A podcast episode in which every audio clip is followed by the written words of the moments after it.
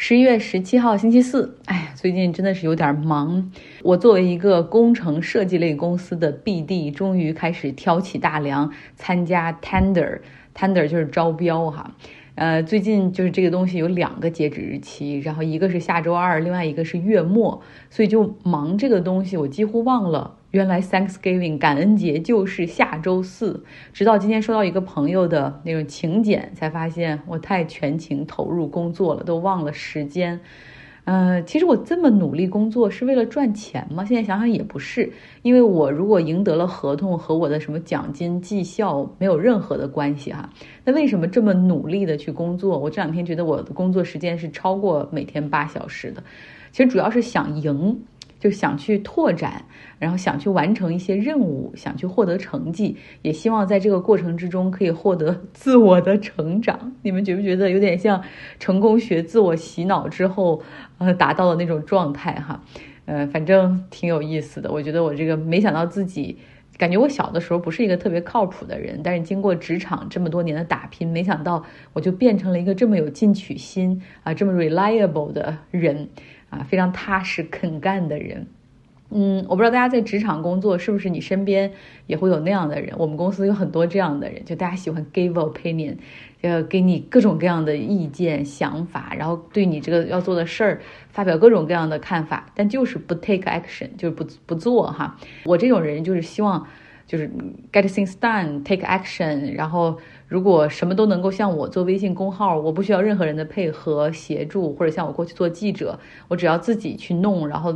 我每天其实我我感觉我可以做更多的事情哈。那现在就是每天要啊 consult 这个，然后 consultate 大家的意见，然后写一堆邮件，然后但是最后也没有感觉到出了什么结果哈，觉得是在浪费时间。所以我觉得不管怎么样吧，在接下来的。这个圣诞假期还有春节假期里面，一定要好好补偿一下自己，就是一定要安排好要出去玩儿。因为我发现，如果你哪儿都不去的话，在家你以为是休息，但是实际上没有任何的意义哈，因为你没什么事儿，一会儿又要看电视，或者搞不好又要看电脑，然后忍不住手一欠又看了邮件，对吧？实际上是摆脱不了这种在家居家办公、远程办公的状态。所以春节其实我已经安排好了去哪儿，到时候告诉大家。那说到工作呢，最近加州大学十个分校的 GSI 和 GSR 开始了历史上最大规模的罢工，加油加油，很支持他们。给大家讲一下什么是 GSR，什么是 GSI，Graduate Student Instructor，Graduate Student Researcher，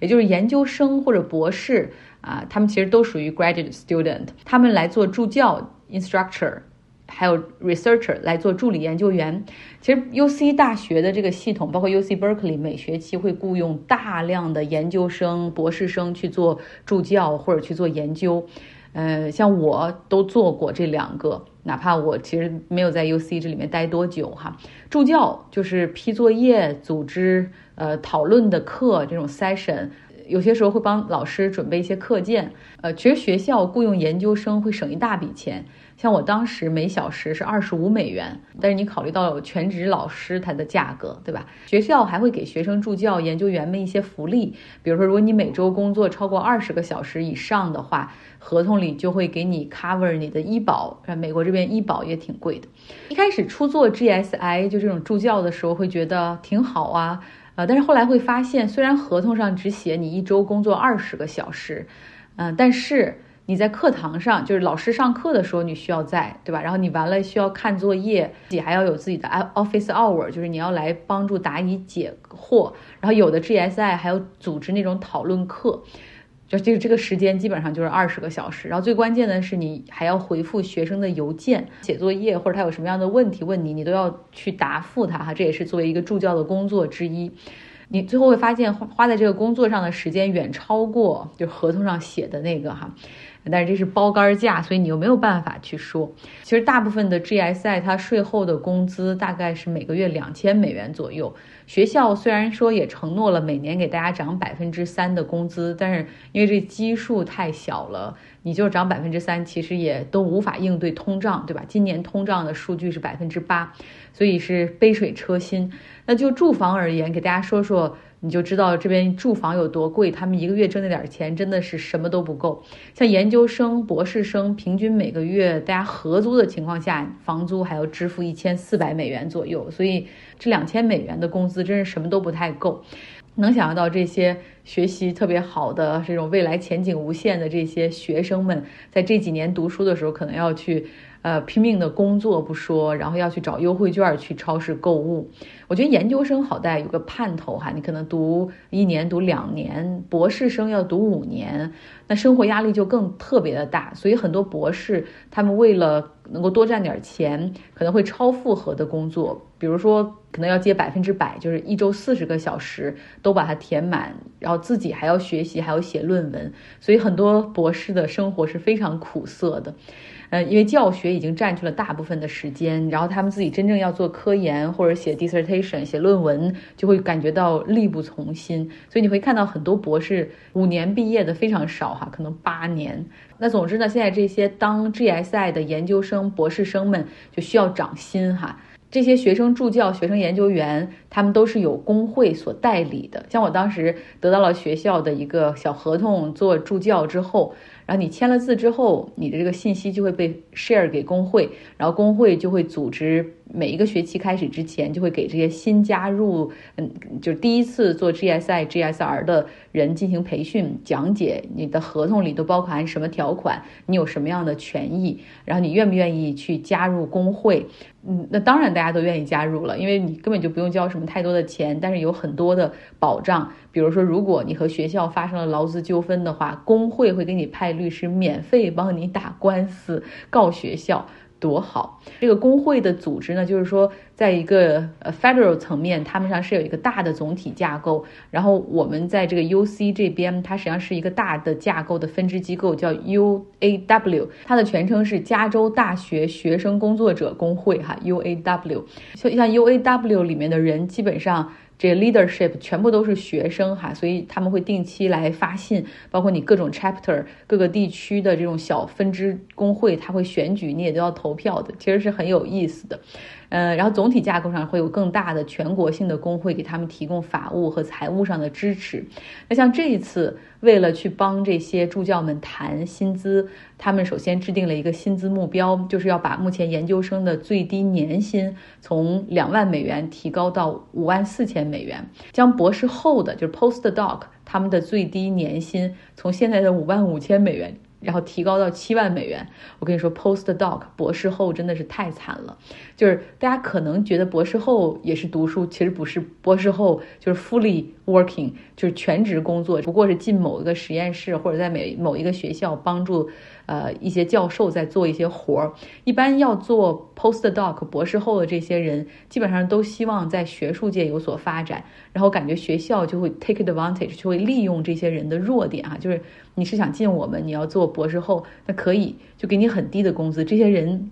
其实都非常非常优秀。你想他们在企业界工作的话，肯定会至少是十万起。结果不论是你是 science 还是 social science，最后都只有五万五的这样的一个工资帽在，所以真是太惨了。就定了这个薪资目标之后，工会会给所有人发邮件，然后说你投票支不支持这样的涨薪？如果支持的话，你是否愿意去参加这个罢工？啊，因为你只有在罢工的情况下谈薪资，学校才会让步哈。然后这个邮件。包括，因为我以前也在他们的 database 里面，我也收到了哈，大家就投票，啊，百分之九十八的人最后投了 yes。于是呢，在十一月十四号开始，加州大学十所分校，就 UCLA、UC Berkeley、UC Irvine 啊这些等等，UC Santa Barbara，大家都开始进行了罢工。总共是有四点八万的助教和助理研究员进行了罢工啊，这是 U C 历史上最大规模的一次。像过去他们所主持的这些课程，包括他们要批作业的这些东西，全部取消，所以学生们也很高兴，一周可能一下子少了几个课哈，然后就纷纷大家也都去街上支援，而且还最近天气也特别好，特别适合罢工。还有一个原因就是，有一天这些学生们他们也会成为这些 G S I 哈，也会要在呃，如果你读研究。研究生的话，想赚点钱也会在学校里工作，所以他们除了罢工之外呢，还在各个教学楼门口举牌抗议，哈，就是然后毕竟因为然后毕竟学校现在正在进行的是一个 unfair labor practice。然后我也去声援，然后站在那儿 support union，然后为他们鼓掌，跟他们一起喊，呃，支持的很多人开着车通过的时候都会按喇叭，就嘟嘟嘟，然后大家就一起互相响应哈，格外的热闹，敲敲打打，有节奏的呼喊。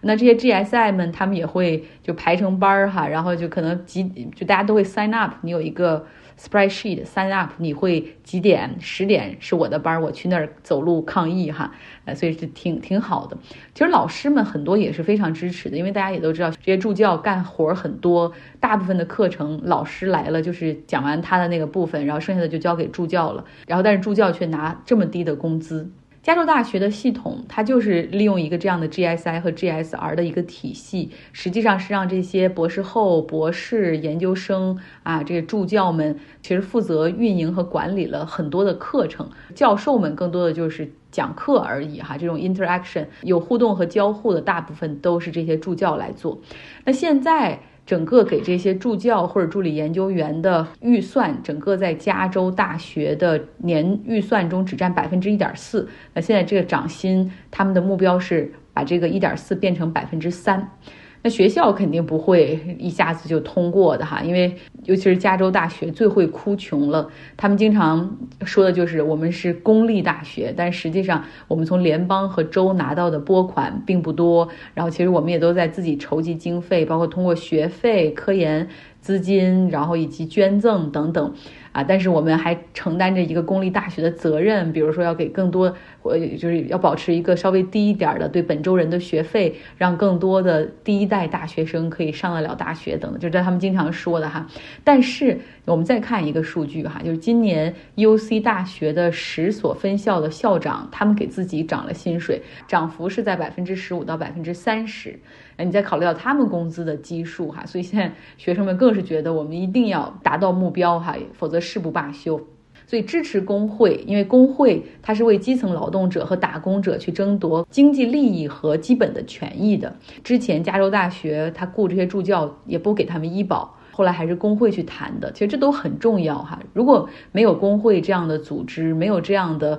collective bargaining，就是集体的。这种讨价还价，你单靠自己其实是非常非常难的，或者是零星几个人，这是需要有组织，甚至有法律依据在进行。U C 大学、加州大学还是认为这种自己比较有正义感，他们同时也是这种非盈利机构，他都要把他的预算压到最低，他能少给这种助教工资，他就要少给；能克扣博士、博士后，他也一定会这么做。所以你更别提这种 commercial world 那些企业界了哈。所以我们真的。需要工会。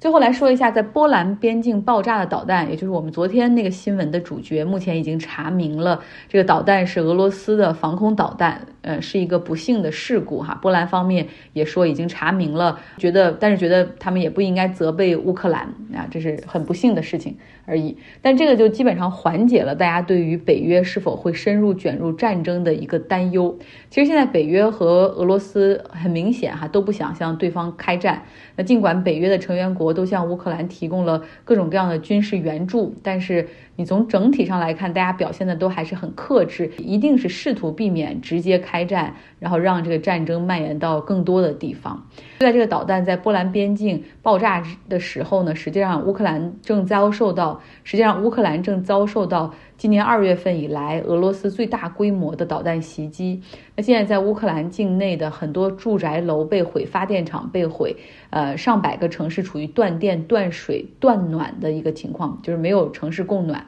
泽连斯基在接受采访的时候说：“你能想象吗？最近两天的时间，乌克兰整个互联网流量的规模下降了百分之七十，你就能想象到整个的这个现在目前对于基础设施毁坏，尤其是电力设施毁坏的规模。”